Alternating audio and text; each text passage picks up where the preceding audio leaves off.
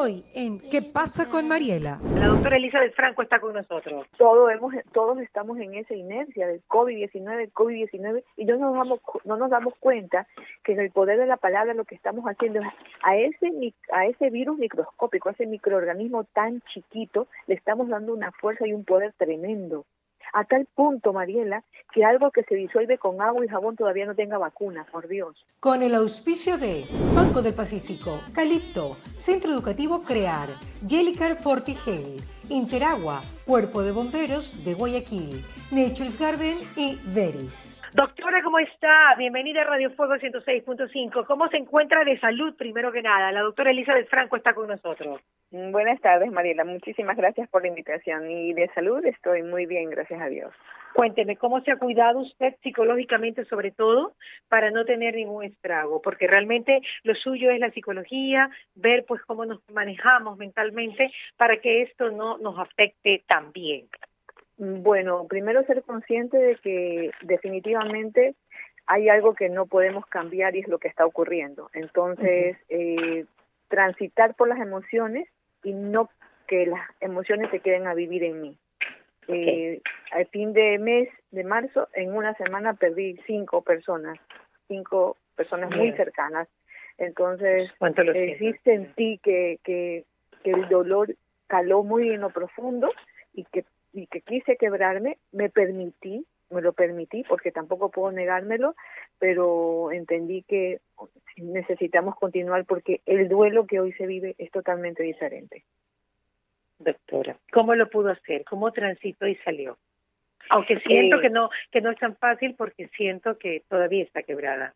Sí, no, no es fácil. No es fácil porque primero que el duelo que estamos afrontando hoy por hoy es un afrontamiento emocional porque es un duelo muy complejo, porque está, eh, está encima de nosotros el no pude despedirme. Claro. Sobre todo si es alguien muy cercano, no pude despedirme. Eh, no es mi familiar, pero sí es un mejor amigo, o son eh, personas cercanas.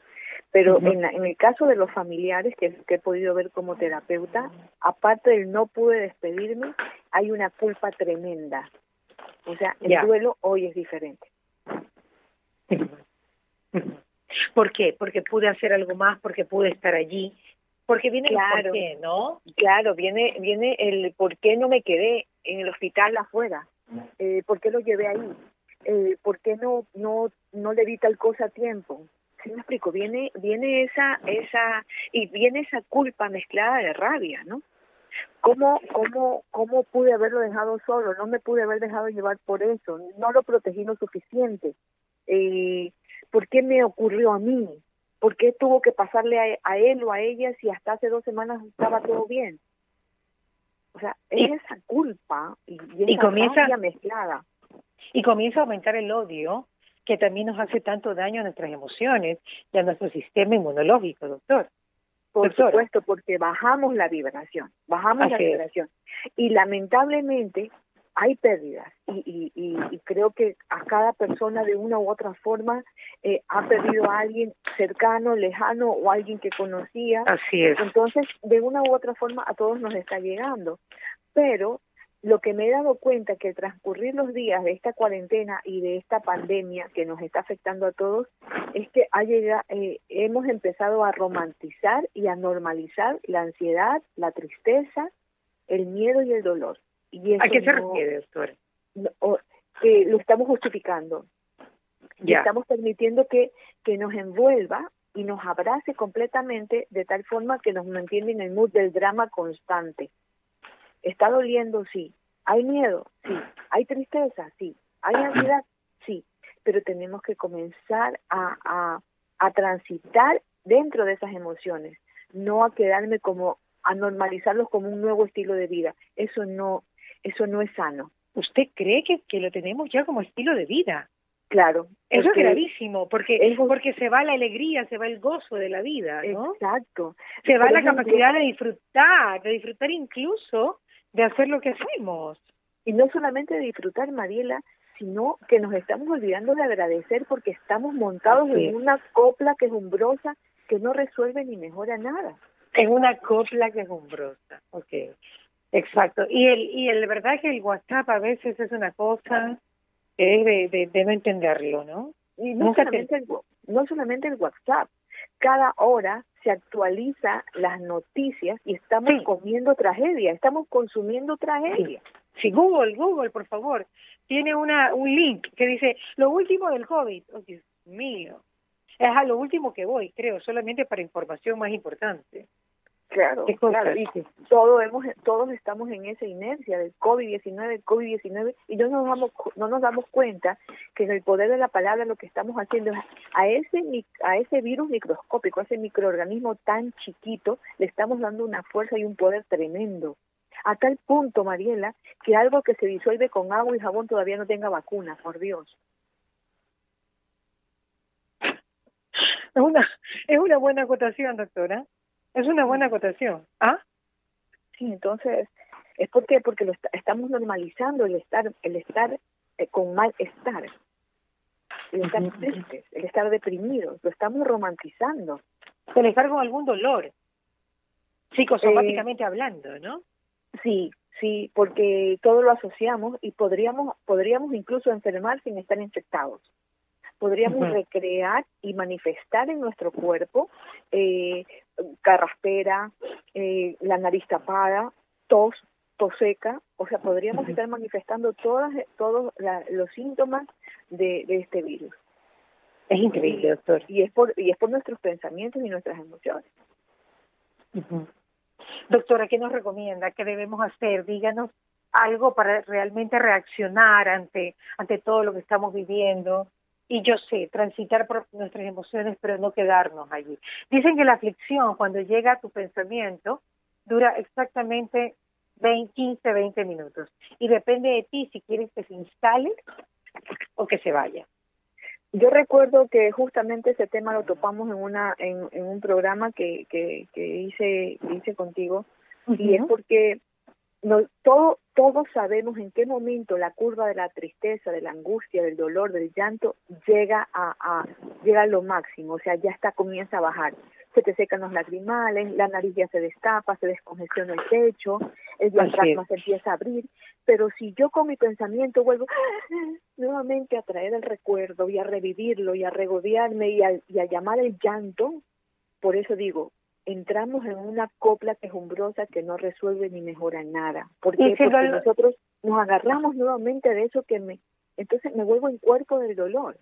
Sí, pero si el dolor es perenne, si el vacío es perenne, si realmente no tiene que ver con que yo piense o no piense, sino que es una cosa que está allí, si ni siquiera, ni siquiera se puede ir, que está presente. Por ejemplo, ante las pérdidas, el dolor está, y el dolor no va a terminar cuando se termine la cuarentena. El dolor con COVID o sin COVID ante la pérdida de un ser querido no desaparece nunca, se transforma, Mariela. ¿Y cómo se transforma? A medida que yo le vaya poniendo vida a ese dolor. Y hoy por hoy, por eso es un duelo complejo, porque no le puedo poner una vida idónea, porque estoy inmerso, aparte de mi dolor, en un confinamiento, en el miedo, en la incertidumbre, en la angustia y en la ansiedad.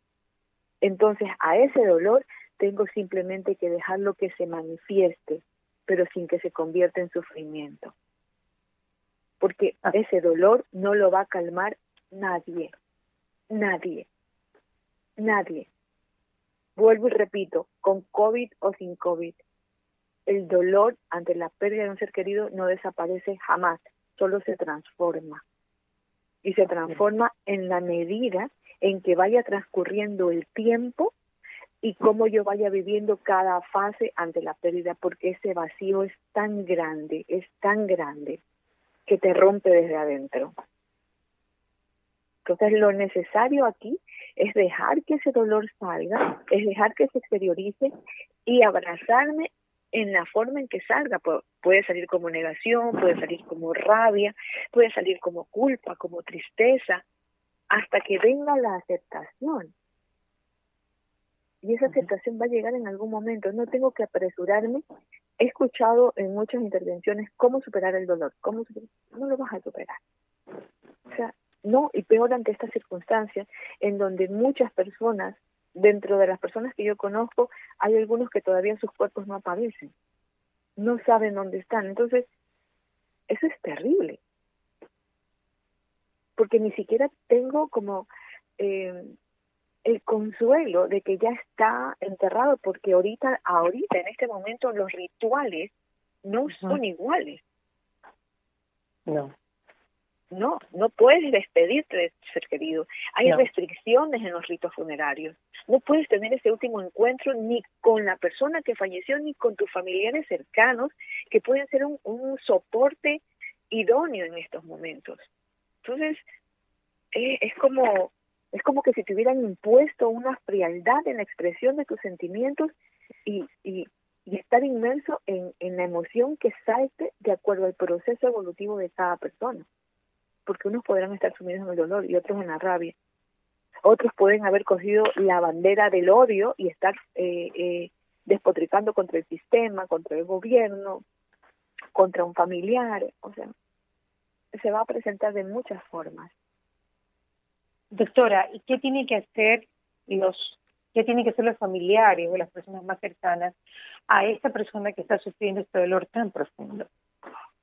Eh, acompañar en este momento acompañar y hacer presencia. Eh, acompañar y hacer presencia en, en este momento, como no puede haber la presencia física, la presencia emocional y la presencia virtual es sana. Pero siempre y cuando la persona, o, o sea, el, el, el que está en duelo, lo acepte. No podemos imponer ni con palabras, ni con conceptos. No podemos ser invasivos. No podemos ser invasivos. No, no, porque hay algo que necesitamos eh, hacer conciencia. El duelo es distinto. El dolor es el mismo, pero el duelo es complejo. Así es. Entonces necesitamos respetar también eso.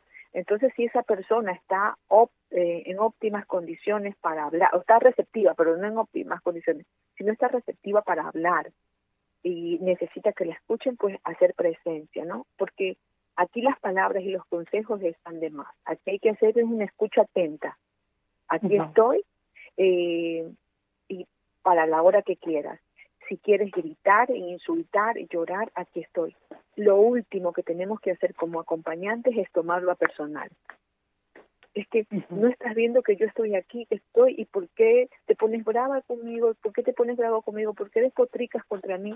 No es contra ti, en ese momento tiene un infierno adentro esa persona y necesita que lo saque. Entonces, ahí voy a estar yo, pero no en estado de recepción, sino como esa barrera que está permitiendo, eh, perdón, ese canal o ese bypass que está permitiendo que esa persona pueda lidiar con esa emoción por la que está pasando. Si lo hago personal, no voy a ser un buen acompañante, porque voy a causarle más dolor a esa persona y, que se tampoco, y tampoco puedes, o sea, todas las personas tenemos diferentes formas de curarnos, ¿no? Por ejemplo, a usted le puede gustar un tipo de cura, ¿no? A mí me a mí me funciona mucho orar, eh, comunicarme con Dios, estar con gente positiva y tal. A usted le tiene que eh, funcionar de otra manera, pero lo que no podemos es ser también invasivos en querer imponer a esa persona que haga lo mismo que nosotros hacemos o lo que nos funciona a nosotros. Claro, porque no nos va a funcionar a todos. O sea, aquí está claro, ¿no? Porque muchas personas dicen, bueno, ¿y cómo puede esa persona afrontar el duelo en soledad o en compañía? Tiene que combinar ambas porque va a haber un momento en que necesite sentirse acompañado, así sea virtualmente, y habrá momentos en que necesite estar solo o sola, y también está bien porque necesitamos poder expresar y poder manifestar ese dolor íntimo que solamente yo quiero manejarlo. Entonces, hay muchas personas que dicen, no, no le quiero tocar el tema para que no vuelva a pensar en, en, la pérdida. Esa persona va a pensar en esa pérdida toda su vida. El matiz de pensamiento va a ir cambiando, pero va a pensar toda su vida. Pero quien va a determinar si se habla o no se habla del tema es quien, quien está atravesando la pérdida. Y a esa persona también está bien hace un respiro mental, no necesariamente pensar, uy, no pensé hoy día en que ya no estás conmigo y te estoy fallando. No, necesitas darte un respiro mental. Está bien también que haya un día en que no pienses o hayan momentos en que no llores, está bien, porque actuamos distinto y como hablaste al principio, la curva va cediendo.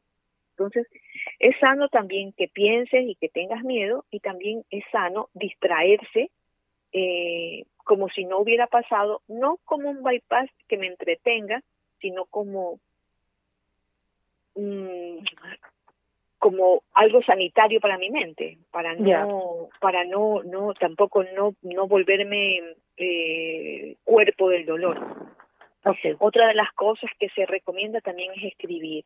Escribir es, es bueno escribir. Este es el momento en escribirle lo que me hubiera lo que hubiera querido decirle, lo que me faltó por decirle, o, o hacer algo bonito para compartirlo virtualmente con la familia y, y, y hacerles todos juntos, hacer un video, eh, escribir un poema. O sea, aquí es donde se permite desarrollar la, la creatividad para poder afrontar el duelo de una forma tranquila, serena, sin dejar de lado la emoción. Eh, los rituales de despedida, aquí los podemos postergar para cuando nos podamos juntar o hacer un ritual de acuerdo a las circunstancias. Hoy por hoy he visto que las novenas se las hacen vía virtual, vía Facebook Live. Ah, sí, exacto. Sí. Entonces, Está manejando mucho eso. Sí, si lo puedes hacer así, perfecto. Si no quieres show, o si no quieres eh, mostrarte y quieres hacerlo íntimo tú, sí sería bueno la velita, una vela hasta para que se sirve a la luz, porque porque hay muchos seres que han muerto y han fallecido en condiciones inhumanas. Entonces están pululando ahí necesitan ver la luz. Entonces, prender esa vela con intención de que mi, mi, mi, mi fallecido vea la luz y todos los demás seres o sea, en función de todos los demás seres, para que puedan ver la luz y se vuelvan ligeritos, ¿no? y, en, cuanto a, a, las emociones, hay que validar lo que, lo que se siente, ¿no? Uno no puede elegir lo que siente ante una pérdida. Van a venir una serie de sentimientos y emociones con las que va a ser difícil convivir y no no se puede elegir lo que uno siente, ¿no? No no eh, no se puede y peor la otra persona no le puede decir no no tienes que pensar eso no te sientas culpable eh, no porque e, para ese en ese momento para esa persona es eso y no existe otra forma. Hay algo que dijo William Shakespeare y es todos pueden controlar un duelo excepto el que lo tiene. O sea nadie pero nadie está viviendo el dolor como lo está viviendo esa persona. Nos podemos imaginar, podemos tener una ligera idea, así se nos haya muerto alguien, pero ningún dolor es, igual, ninguna circunstancia es igual. Entonces, eso serían como que las recomendaciones de cómo paliar con el dolor o con las emociones ante las pérdidas que hoy tienen un duelo muy, pero muy complejo. Yo creo que son momentos importantísimos en nuestra vida para poder definir qué hacer. También se dice que se va a replantear todo el mundo, que vamos a ser diferentes. No lo alcanzo, no lo alcanzo a visualizar, No lo alcanzo a visualizar cómo será. Yo sé que estoy viviendo un día a día y creo que todos los seres humanos están peleando su propia batalla día a día. Pero no alcanzaría a visualizar de qué manera vamos a ir cambiando. Tal vez planificarlo sea un poco de pitonista, eh, que sería mejor dejarlo venir, pero prepararnos para qué. Yo creo que más prepararnos para qué. Yo creo que necesitamos, este, como en los, en los celulares, ¿no? Hacer un upgrade, o, sea, subir nuestra versión. Ya. Y no necesitamos que nos, nos, nos pongan bandera verde o el semáforo en verde para poder salir y recién ahí yo adaptarme y ser mi mejor versión. Este momento de confinamiento es el que te está permitiendo ser de una manera distinta. Mira, la, la, el planeta y la naturaleza nos ha demostrado que puede funcionar sin nosotros, que no somos necesarios.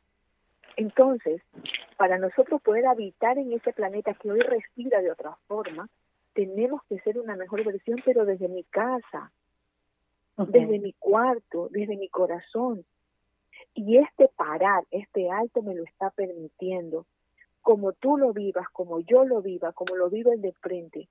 Un día a la vez, Mariela Viteri, eh, reinventándome, eh, Elizabeth Franco, eh, la otra persona viendo sus, sombras, la otra persona creando, eh, bailando, inventando nuevos productos, una nueva forma, o sea, cada quien va a tener su estilo y su forma, pero de que tiene que ser, de que va a ser distinto, va a ser distinto, porque el mundo está requiriendo nuestra mejor versión. No podemos ser los mismos, no podemos ser los mismos porque entonces, Mariela, sin ser, eh, sin sonar a fatalista, vamos a necesitar de otra pandemia, de otro fenómeno natural para que la humanidad para que se cierna la humanidad y, y, y podamos como humanidad elevar nuestra nuestra versión, mejorar como seres humanos. Porque si no aprendes, la vida te lo va a volver a repetir. Elizabeth, un abrazo, gracias por estar como siempre en Radio Fuego. Te mando realmente, realmente mis sentidas condolencias por esos seres que se han ido. Y también a todo el Ecuador que nos está escuchando. Si a alguien se les ha ido, mis sentidas condolencias. Que Dios bendiga al Ecuador.